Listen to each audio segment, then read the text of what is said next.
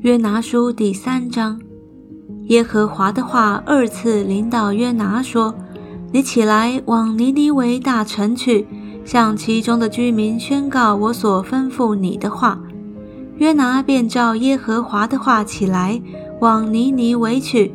这尼尼微是极大的城，有三日的路程。约拿进城走了一日，宣告说：“再等四十日。”尼尼维必请复了。尼尼微人信服神，便宣告进食，从最大的到至小的都穿麻衣。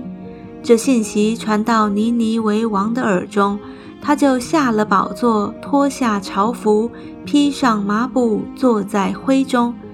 他又使人便告尼尼维通臣说：王和大臣有令，人不可尝什么。牲畜牛羊不可吃草，也不可喝水。人与牲畜都当披上麻布。人要切切求告神，个人回头离开所行的恶道，丢弃手中的强暴，或者神转意后悔，不发烈怒，使我们不至灭亡，也未可知。于是神查看他们的行为，见他们离开恶道，他就后悔。